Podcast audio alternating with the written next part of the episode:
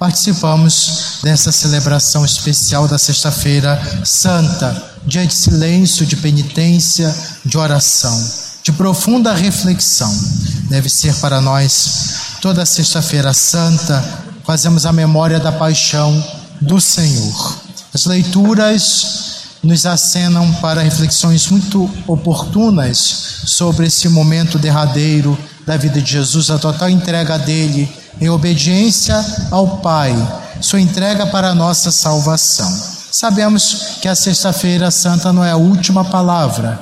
Fazemos a memória da paixão, do sofrimento de Jesus, da sua entrega, mas é, após as trevas, né, em que parece triunfar o mal, o pecado, a luz da salvação, a luz da vida, a plenitude da salvação acontecerá. Sabemos disso celebrando a Páscoa do Senhor. Mas vamos os eternos textos bíblicos, sempre são muito ricos. É, a, sua, a sua mensagem atual, profunda, todas as vezes que meditamos, tem algo a nos dizer. Minha leitura é de Isaías, um profeta que nos acompanha, nos acompanhou toda a quaresma, um dos profetas que mais meditamos, principalmente no período quaresmal, e fala justamente do cântico do servo de Javé, o servo de Deus, apresentando essa missão do servo, que com mansidão acolhe tudo, enfrenta todas as provações e sofrimentos, porque quer a nossa salvação. Não segue a lógica do olho por olho, dente por dente, não procura enfrentar as injustiças cometendo mais erros, que muitas vezes acontece isso na luta, no afã contra a injustiça, o desmando, o orgulho e a insensatez, queremos usar as mesmas armas. O servo de Deus não. Ele assume a condição, aquela realidade, oferece-se sacrifício voluntário da vida em resgate de muitos. Mostra também que com sua confiança, sua fé, ele acredita. A última palavra cabe a Deus, não ao que fazemos, as tentativas de superação, de superação da realidade do mundo, do pecado, do mal. Claro que devemos fazer a nossa parte, mas a última palavra cabe a Deus. Já na segunda leitura é a carta aos Hebreus e coloca em relevo essa figura de Jesus sacerdote sumo e eterno sacerdote, por excelência, grande mediador, único mediador entre Deus e os homens. E podemos nos aproximar do trono da graça, trono da misericórdia de Deus, em Jesus que abriu as portas do paraíso para nós e abriu, estavam fechadas pelo pecado, pela desobediência. Jesus, como novo Adão, ele abre as portas do céu o novo Adão que veio nos ensinar a cumprir plenamente os desígnios do Senhor são os melhores para a nossa vida. Ele nos dá o exemplo a seguir. Todo o sofrimento, dor, martírio de Jesus, as torturas, tudo ele entregou nas mãos do Senhor, do Pai. Pai, em tuas mãos entrego o meu espírito. E ainda diz mais: Pai, perdoa-lhes, não sabem o que fazem. Ele pede perdão por todos nós, que mesmo hoje, infelizmente, agimos como traidores, pessoas cínicas, indiferentes, descuidadas, que não que nos afastamos do Senhor. Então Deus, o Filho de Deus, se dirige ao Pai por nós, pecadores indignos, e diz: Pai, perdoa-lhes é o perdão, a misericórdia de Deus que vem a nós, através do sacrifício do Filho de Deus. Já no Evangelho, é a narrativa da paixão. Já meditamos no domingo de Ramos e mais uma vez, Ramos foi Marcos, agora João. Em João, nessa narrativa, ele coloca em evidência a soberania de Jesus, para deixar bem claro. Ele aceitou aquela realidade não foi por fraqueza, por impotência. Ele quis dar a vida por nós. O relato, né, quando diz que quando eles se dirigem, perguntam: quem, ah, quem, onde está Jesus? Eu sou. O eu sou que lembra aquilo que Deus disse né, para Moisés: Eu sou. E eles recuam, caem para trás. É o poder de Deus. O poder de Deus que é maior do que tudo. Não, eles não têm força para isso. Deus quis entregar sua vida. Não, foi, não foram aqueles cínicos, prepotentes, invejosos no sinédrio, os sumos sacerdotes, os romanos, aquela multidão ingrata, nem o Judas traidor, nada disso que levou à morte de Jesus, nem a ação do demônio em Judas.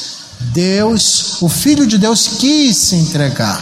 Então, a soberania de Jesus. Ele conhece e aceita a vontade do Pai. Ele responde com dignidade, não amedrontado, acuado. Não, Jesus não está assim. Ele sabe o que está fazendo. Ele vai até o fim, até as últimas consequências na fidelidade da obediência ao Pai. Tanto é que ele disse para Judas Iscariote, eh, para, desculpe, para Pôncio Pilatos, não teria poder sobre ele, não. Se não lhe fosse dado do, pelo alto. Ninguém tem poder sobre o Filho de Deus. Aos seus algozes, carrascos, ele mostra o grande poder que tem. Ele aterra os soldados, mas ele renuncia ao seu poder. Tem gente quanto mais poder tem, mais usa para maltratar, para amedrontar, para destruir. Esse é o erro da humanidade dos seres humanos. O poder de Deus é, é infinito. Ele não usa para si mesmo. Ele usa para nos salvar. O erro nosso é ter certa autoridade e o fazemos somente em proveito próprio. Jesus não usa o poder em proveito próprio. Por isso ele é Deus. E nós somos miseráveis, vermes nessa, diante do universo. Nos achamos os tais, os, os imperadores romanos se diziam que eram como deuses. Viraram pó, nem pó tem mais na realidade deles. E quantos hoje se acham melhores que os outros, com seus preconceitos, com suas, seus pensamentos equivocados, errados? se sente acima do outro porque tem mais estudo ou dinheiro ou poder. Pobres mortais, indignos, fechados à graça de Deus, virarão pó, nem se lembrarão de sua existência nesse mundo e não enxergam isso. Fazem o mal, sujam o seu nome da família, que não pensam em si mesmo nem nos seus, nem servem para dar exemplo aos seus descendentes pelo mal que causam. Jesus não, ele renuncia, ele se deixa capturar, ele se entrega livremente. Essa é a verdadeira autoridade, verdadeira, uma pessoa que, que é colocada por Deus numa missão de cuidar, não pensa em si mesmo. Toma providências também, Jesus, pensando sempre nos outros. A delicadeza de Jesus, o amor de Jesus pela sua mãe. Tem gente que quer nos dizer o contrário. Ah, Jesus era indiferente à mãe.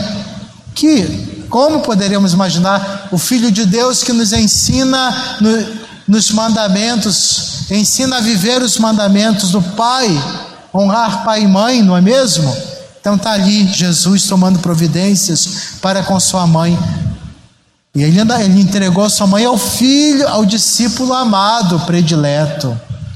Acolhendo a mãe de Jesus, somos esses discípulos amados de Deus, de Jesus. Ele se preocupa com ela. Na paixão se confluem diversas liberdades. O livre-arbítrio que Deus nos deu. Como estamos usando essa liberdade? meus irmãos e irmãs, é na liberdade que nós podemos fazer tanto bem ou não. Teve a liberdade Pilatos, que entregou Jesus, apesar de, de, de acreditar na inocência dele, mas foi fraco. diante do cinismo dos sumos sacerdotes, dos judeus que clamavam pela morte de Jesus. Essa é a liberdade fraca do procurador romano. Será que a nossa liberdade é fraca ao ponto de ficarmos coniventes com a injustiça, com o mal?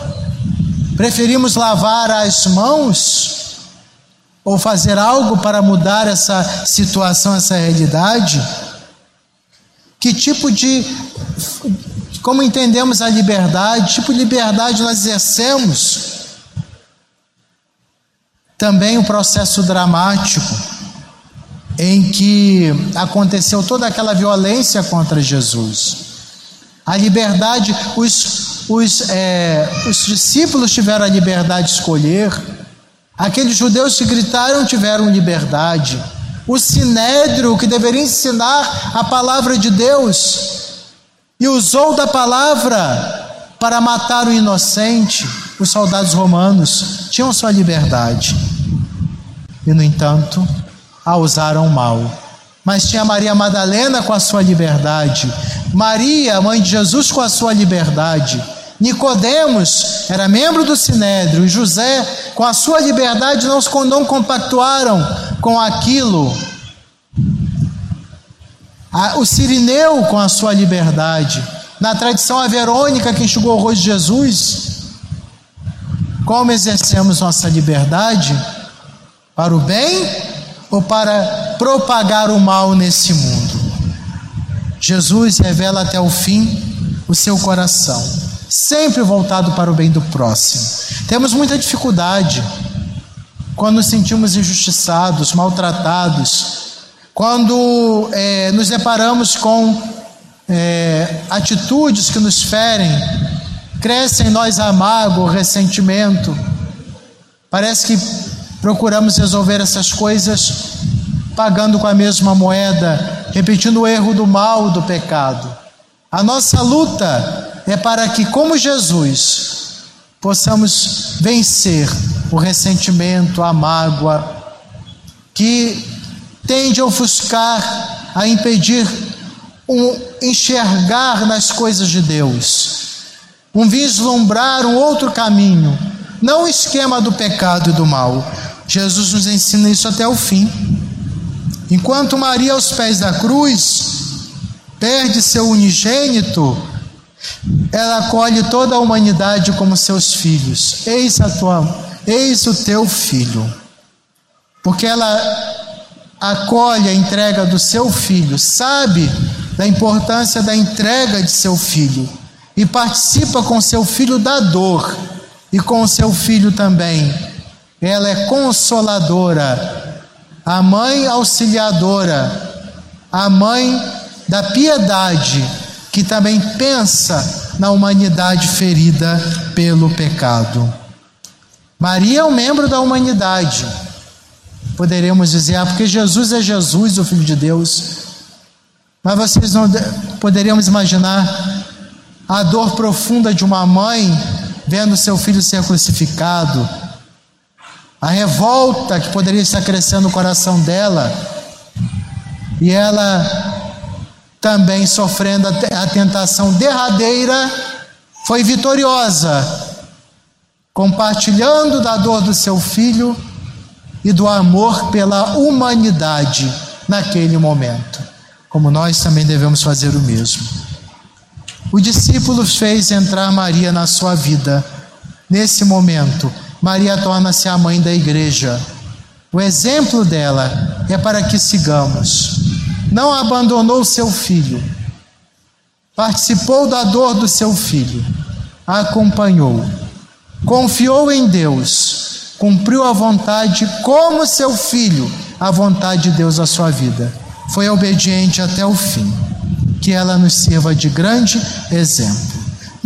Neste momento em que, devido à pandemia, sabemos que não será possível o que tradicionalmente, fazemos é o beijo da cruz, a veneração da cruz. Neste momento, faremos de um modo mais simplificado, mas não menos importante ou especial esse momento da adoração da cruz. Vamos desenvolver com este rito como Maria, claro que nós somos como ela, contemplar o Filho de Deus, sintamos-nos consolados pelo amor de Deus, nos envolvamos com este rito.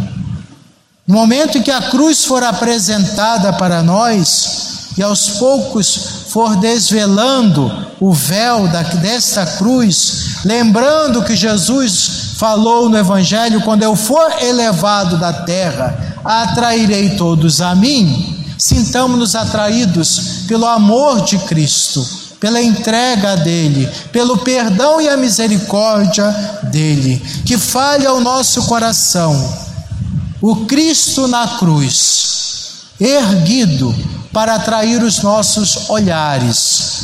E assim, ao fazer esse gesto de veneração, de adoração, vamos escutar Cristo que fala ao nosso coração, Ele que derrama a sua misericórdia a cada um de nós que precisamos. Cada um, você sabe que mais precisa agora diante de Cristo crucificado e reze, confie, se entregue, entregue tudo. Se você está sentindo mágoas, feridas da alma, ressentimentos, medos, desconfianças, torturas, tudo nas mãos do Senhor. Nos vamos inserir na, com nossas paixões na paixão de Cristo. Entreguemos, acreditando na ressurreição.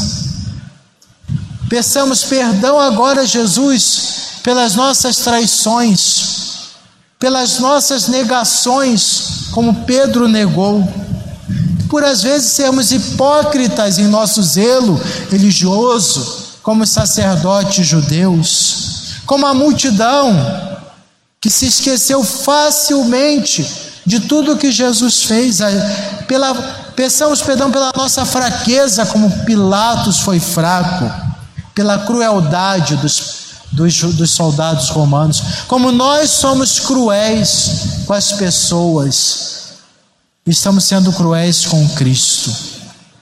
Assim, contemplando Jesus, entreguemos todas essas dores, as máculas, feridas que nós mesmos fazemos e fazemos aos outros, para que o Senhor, com seu sangue derramado, nos lave, nos cure e nos transforme. Pela Sua ressurreição. Amém.